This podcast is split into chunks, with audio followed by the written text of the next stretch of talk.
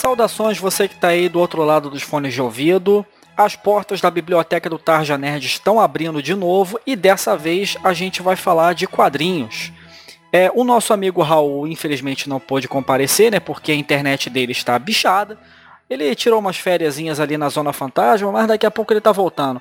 E aqui do meu lado, para conversar sobre esse papo de quadrinhos, está o nosso amigo Vinícius. Fala aí, Vinícius. Fala aí, Bruno. Tudo tranquilo, cara? A gente vai falar do, do assunto nerd que vai mais bombar nesse mês aí. A gente vai falar do Thanos e a sua busca pelas joias do infinito. A gente vai falar um bocado sobre o quadrinho que vai inspirar o filme novo dos Vingadores, né? Vingadores Guerra Infinita. Que é, no caso dos quadrinhos, a saga do infinito, né? A saga em que o Thanos sai à caça das joias do infinito, né? para poder obter onisciência e conquistar o universo, tudo para reconquistar né, o amor da Senhora Morte, né? Que é o verdadeiro amor da vida dele. Ah, tem uma história até bonitinha, né? não, e na real, é, é, não muda muito de uma relação normal, é sempre ele tentando agradar ela e coisas do tipo, é engraçado. Isso quando o Deadpool não tenta roubar ela dele, né?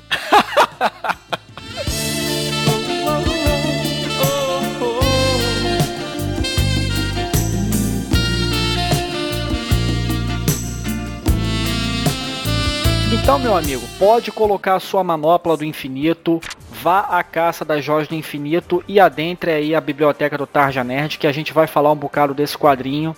Só que antes, alguns recados aí para você, né? Para você que está conhecendo o Tarja Nerd agora, para você que está chegando agora, o Tarja Nerd, além de ter o podcast principal, né, o robusto, como o Raul costuma dizer, né, o Tarja Cash, o Tarja Nerd também está com caches específicos, né, a gente está fazendo um podcast menorzinho, né? Sobre livros, outro sobre jogos, outro sobre quadrinhos, outro sobre música. E a gente está publicando aí periodicamente, de 15 em 15 dias. Mas dessa vez a gente está publicando esse especial de quadrinhos para pegar aí a crista da onda de Guerra Infinita, que tem aí a data de estreia para o próximo 26 de abril, né? A gente está aí para acompanhar esse marco aí, mais um marco, né, promovido pela Marvel no universo nerd. Né?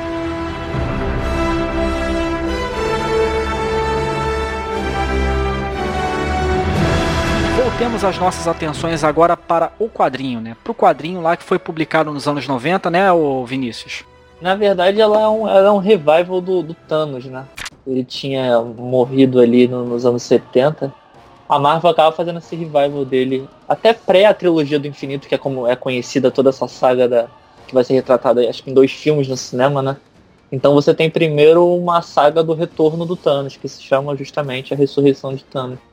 A porta de entrada para a saga do infinito né, foram dois volumes né, intitulados Thanos, Busca pelo Poder, né, onde o Thanos vai se lançar na tarefa né, de procurar as joias do infinito com o objetivo de exterminar todos os seres vivos do universo né, para poder agradar a Senhora Morte e enfim reconquistar o amor dela, né, porque a relação entre os dois estava um bocado abalada, né? Como qualquer casal, né? Passa um tempo, aí depois a relação começa a desgastar, aí fica meio complicado, né?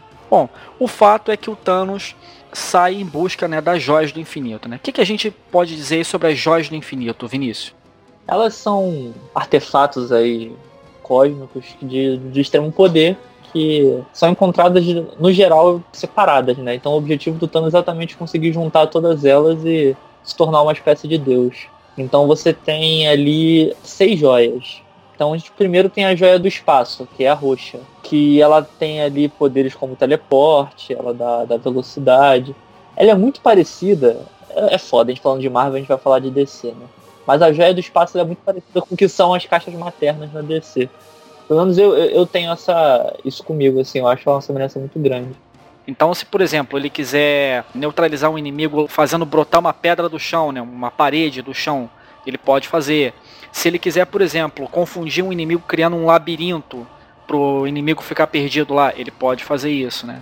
Cara, essas joias elas são muito apelonas, cara. Pensando assim, sei lá, se o Thanos fosse um chefe de um videogame, cara, ele seria um cara muito apelão. Porque cada uma delas são, são uns poderes absurdos, cara. a segunda joia do infinito que a gente tem aí é a joia da mente, né? Aquela amarelinha que no caso tá na testa do Visão, né? ela permite com que o portador dela leia pensamentos, manipule os pensamentos das pessoas, né? Tem a habilidade de telecinese e ele é, o fragmento que está na testa do Visão, né, proveio parece que do cetro, não foi, o Vinícius? Isso, exatamente. Vem no, no filme dos Vingadores vem do cetro. Do cetro que o Loki usa no primeiro filme ali, que o próprio Thanos dá a ele, né? A gente também tem logo depois a gema da realidade, que é o éter, a gema amarela. Não, ela é vermelha. Ah, sim, vermelha, é verdade. É porque eu acho, sabia? Eu acho que tem uma troca do que ela é nos quadrinhos e o que ela é nos filmes. Eu acho que tem uma troca. Uhum. Mas pode crer. Nos filmes ela é vermelha. Ela é a do filme do o segundo filme do Thor, né? Isso, isso. Ela meio que ela, ela torna real o que o, o portador dela deseja, assim, né? Ela, ela dá tipo um poder meio que onipotente pro cara. E essa capacidade de manipulação da realidade né, também permite torções das leis da física. Né? Se, por exemplo, o cara quiser mandar o adversário para uma outra dimensão, ou então fazer com que o cara experimente o pior pesadelo dele, ele pode tornar isso realidade. Né? Sim. A próxima joia do infinito aí, naturalmente, né, é a joia do poder. Essa é a joia do poder, né, ela tá atrelada a mais uma, uma característica física, né? Se o cara tem super força, com a joia do poder, ele, fica, ele tem a capacidade de super força dele hiper aumentada. Da mesma forma que se ele tiver alguma habilidade especial que envolva né, a habilidade física, ele tem essas habilidades ampliadas também ao, ao a capacidade máxima. Né? Pô, realmente é a parada sinistra, né? É, o cara vira simplesmente um, um tanque absurdo. Ele fica mega forte, mega rápido.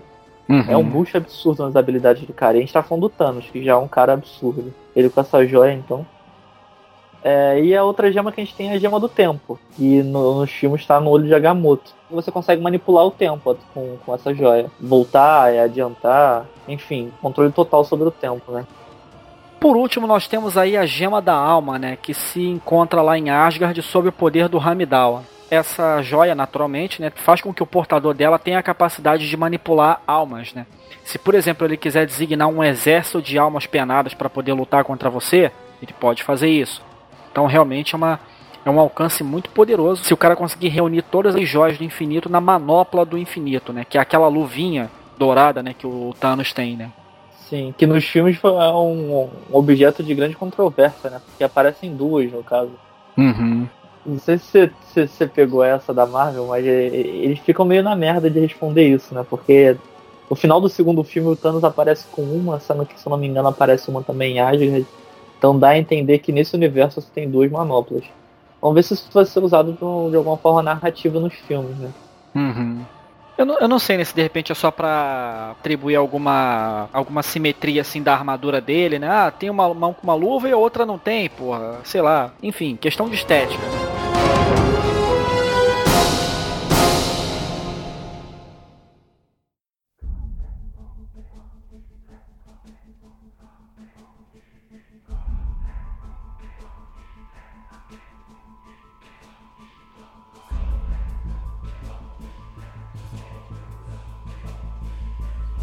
Nesse prelúdio, né, a busca do poder, né, o Thanos sai à caça das joias do infinito, ele consegue reunir todas as joias do infinito e depois ele dá prosseguimento aos planos dele, né, de aniquilar a vida no universo e aí dá início efetivamente à saga do infinito, né, que tem lá três títulos em que a história se desenvolve, né. Uma é o desafio infinito, depois é a guerra infinita e por fim a cruzada infinita, né com relação a essa primeira parte da saga, né, o Desafio Infinito. O Desafio Infinito tem três volumes, né, três, três quadrinhos aí, né, e de que, que trata lá o Desafio Infinito, Vinícius? Cara, ao meu ver, ela é a, o ápice dessa, dessa trilogia. É, o Jim Starlin, assim, começa com dois pés na porta, assim, porque ele já inicia muito bem, assim, com, com os dois prólogos, né, Thanos em busca do poder e a ascensão, a ressurreição de Thanos, no Desafio Infinito, a gente vai ter a parceria dele com o George Pérez, que é simplesmente é Dream Team dos padrinhos. E do que, que se vai se tratar? Vai se tratar do Thanos tentando colocar em prática o plano dele para agradar a morte, que seria matar boa parte da Terra. Só que a, a genialidade do Jim Starlin nesse, nesse quadrinho é exatamente elevar as questões na história. Assim, ela, ela não é simplesmente uma história de porradaria. Ele começa a questionar muito é o bem e o mal, a vida e a morte. Você tem o papel do Adam Warlock, que é um personagem quase que messiânico na história. Muito interessante, o cara com bastante mistério na história, então isso vai, vai te instigando a, a entrar nessa história. Você tem um, um, uso muito inteligente dos heróis tradicionais, né? O Capitão América e tal. Uhum. Porque diante do poder que você tá vendo ali na, na história, esses caras eles são pífios. O Jim Starlin, ao meu ver, ele consegue colocar é, essa inferioridade dos heróis ali na história, não de uma forma que, que atrapalha todo o legado desses heróis, uhum. mas de uma forma que fica bem claro, assim, cara, dessa vez é um poder que eu acho que o Capitão América não conseguiria resolver, ou o Wolverine. Jim Starlin, que quando trabalhou para DC escreveu uma das melhores histórias a meu ver, né, que foi o Morte na Família, né, do Robin, né? Então é um cara que tem uma trajetória legal aí de roteiros, né? Juntamente com o George Pérez, só que o George Pérez parece que saiu, né, na, no, depois do primeiro volume, né? Aí entrou o Ron Lin, né, nos desenhos, né? O, o Jim Starlin, só completando, você falou do, do Morte na Família, que realmente eu, como um fã de Batman, eu tenho muito carinho. Mas ele fez, ao meu ver, também a melhor história da Liga da Justiça ever, assim, que eu já li, que é a Odisseia Cósmica. É, e se tratando de sagas cósmicas, cara, não tem outro quadrinista.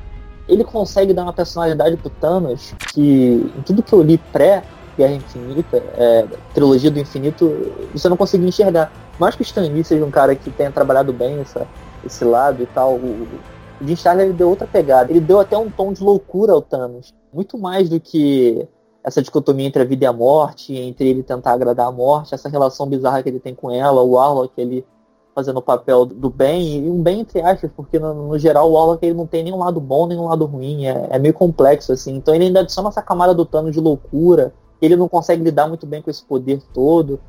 Então assim, é, é, um, é um prato cheio o, o, primeiro volume realmente é o ápice dessa saga, então já começa muito bem, joga o nível lá em cima.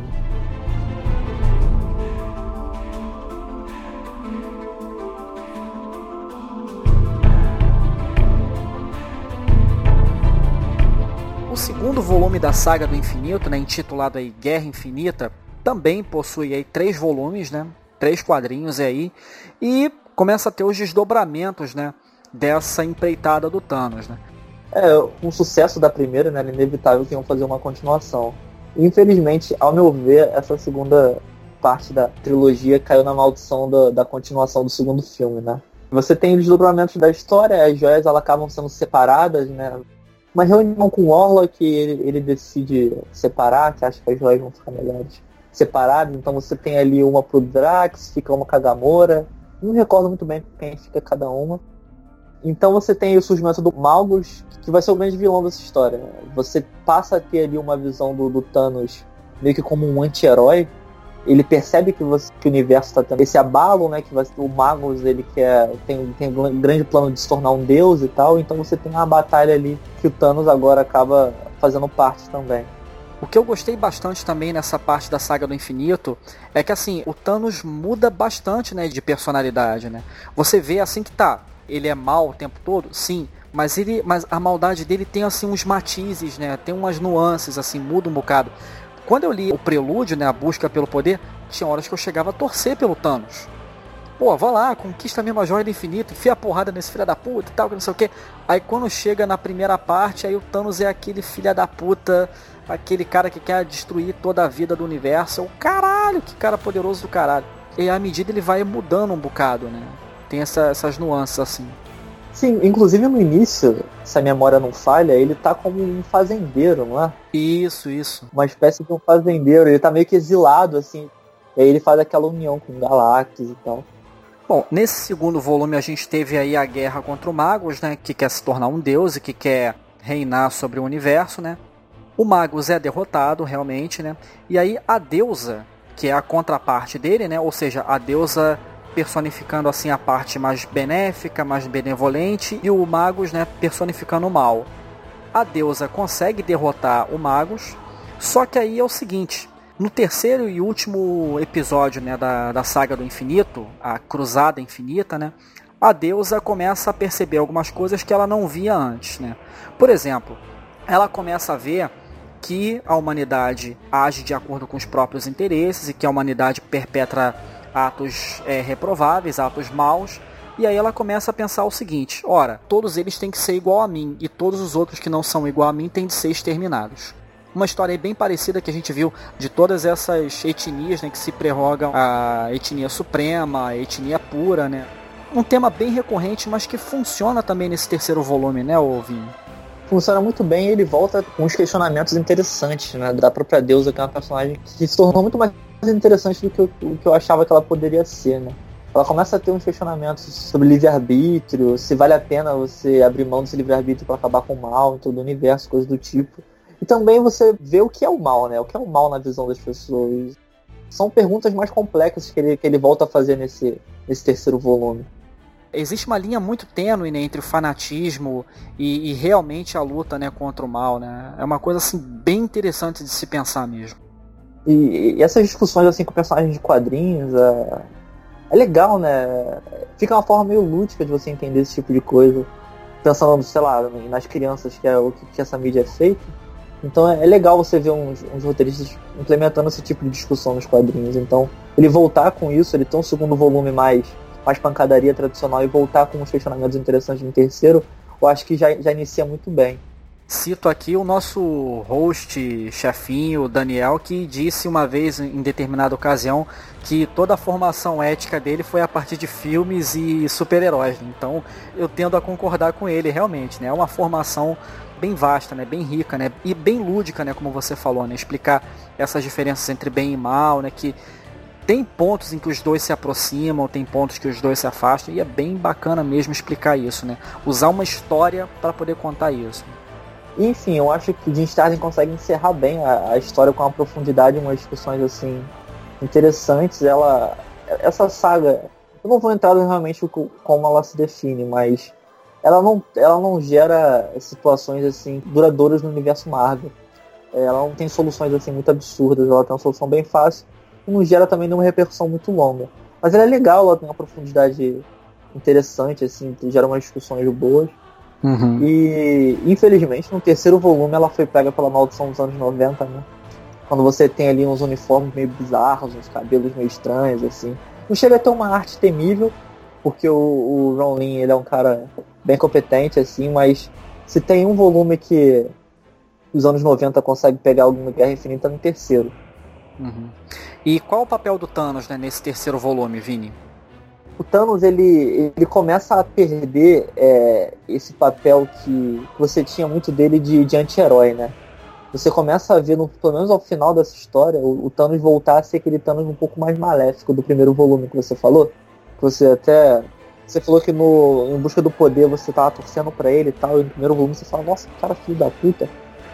E no segundo volume você tem uma quebra disso novamente. Você tem um Thanos mais anti-herói, um cara que ele meio que ajuda a luta com magos e tal. E no terceiro volume você tem novamente um, uma guinada do Thanos pro Thanos vilão, né? O Thanos que a gente conhece.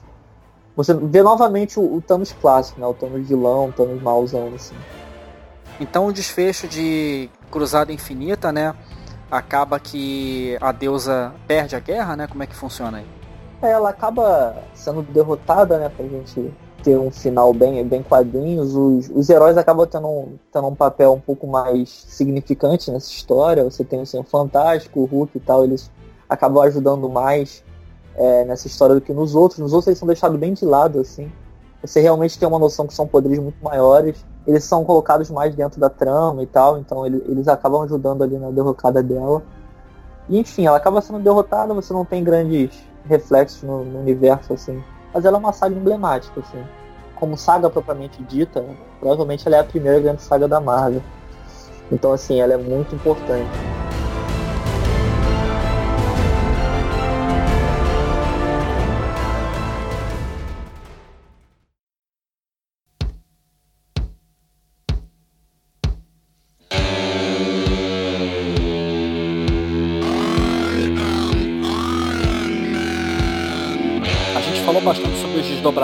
Thanos, né, ao longo da saga do infinito, né? E como é que se configuram aí os heróis, né? Como é que eles é, recepcionam o, Thanos? Como é que eles se organizam para poder enfrentar o Thanos? Como é que eles se organizam para enfrentar o mal, né? Como a gente estava falando anteriormente, né? Porque o mal toma várias formas, né? Várias, vários personagens né, encarnam esse mal, como está sendo sinalizado aí na saga do infinito. Como é que é a organização dos heróis aí nessa história? No início você sente até um para gerar o impacto mesmo do, do, da força do, do Thanos, né? Você tem, pelo menos eu acho os heróis meio sumidos, assim, eles não fazem muita coisa, eles não têm um papel muito, muito emblemático, assim. E no segundo, na segunda parte eu realmente acho que eles são deixados bem de lado. E no, no terceiro, eles realmente são jogados para dentro da trama de uma forma inteligente, que, que faz sentido, assim. Porque, pensando pelo, pelo lado do criador, assim, do, do Jim Starlin, por exemplo, você colocar eles para dar porrada no Thanos, acho que seria até meio irreal, assim, tamanho o poder que eles estavam colocados ali diante deles, né? E é isso que a gente tem que ver como é que vai ser trabalhado no cinema, né? É uma, é uma armadilha narrativa você tentar é, deixar de forma explícita o tamanho do poder dessas joias e ainda conseguir colocar os heróis para baterem de frente com ele. Né? É um grande problema assim que eles têm na mão. Bom, em momentos anteriores, né, a gente até fez essa distinção, né, entre o quadrinho ou então o livro servir de inspiração para a adaptação cinematográfica, né, ou então o filme ser a adaptação ipsiliterem né, do, do quadrinho, né? O que eu acredito que não seja em se tratando de, da parceria Disney Marvel, né? Eles sempre mudam uma coisa ou outra, mas eles conseguem entregar para o público um filme que funciona. Um filme que funciona e funciona muito bem, né? É, eu também acho que sim. Eu acho que alguns aspectos da trama eles vão acabar passando, assim. Mas já mostraram muita coisa, né, cara? Já mostraram os vigias, é, já tiveram citações à eternidade, coisas bem complexas assim desse universo cósmico da Marvel, assim, coisas que po pode aparecer, não sei. Mas você tem referências ao Warlock no, no Guardião da Galáxia, então não sei, vai que, né? Vamos guardar a expectativa aí. Vamos deixar um pouquinho também pro pessoal do sofá do Tarja comentar do filme, né? Aproveitar o hype do filme aí. Então, a biblioteca do Tarja Nerd vai entrar num breve recesso, daqui a 15 dias a gente volta. Se você quiser deixar aí o seu recado, o seu feedback aí pra gente, você manda lá um e-mail, contato arroba tarjanerd, que a gente vai receber o seu feedback, a gente vai ler a sua mensagem, para saber onde a gente está acertando, onde a gente está errando, que tipo de temática você quer que a gente aborde. E é sempre uma coisa muito bacana receber esse feedback de vocês, né? A segunda coisa é que se você quiser acompanhar o nosso feed, você pode assinar aí o nosso feed ou então assinar em algum agregador de podcast, né? O Podcast Addict ou então o próprio iTunes, né? Você procura lá Tarja Nerd, vai ter a gente lá. Você vai receber a atualização do feed, não só do Tarja Cast, né, que é o principal, como também dos outros minicasts, né? O playlist falando sobre música, o estante sobre livros e quadrinhos, o Tarja Tiger Robocop, comandado aí pelo nosso amigo Nazi, né, versando sobre games, e aí todo o nosso conteúdo também, né. É, a gente vai entrar nesse recesso aí, né? Podemos tirar os nossos fraques, os nossos monóculos e descansar aqui tomando um vinho e fumando um charuto. Né? Então, Vini, sua mensagem aí, se alguém quiser entrar em contato com você aí via Twitter, como é que faz? Meu Twitter é ViniciusGSA. De vez em quando eu posto umas coisinhas, minhas opiniões aí sobre, sobre o que tá rolando no mundo pop e tal. Um grande abraço para todo mundo aí. Expectativa alta pro filme, né? E se puderem ir atrás do quadrinho é sempre bom, né? Ir atrás da obra base e tal. E, e é isso. Como diria o Raul, né? Pau duraço na expectativa aí pelo Guerra Infinita, né? Pra ser mais Raul, só, só uma briga entre ele e o Thanos de sunga na lama é, citando aí a, a frase lapidar dele, né? É, siga seus sonhos, cheire cocaína, reage um assalto e louve Satã. ah, tô fazendo. Acho que agora eu aprendi. É isso mesmo.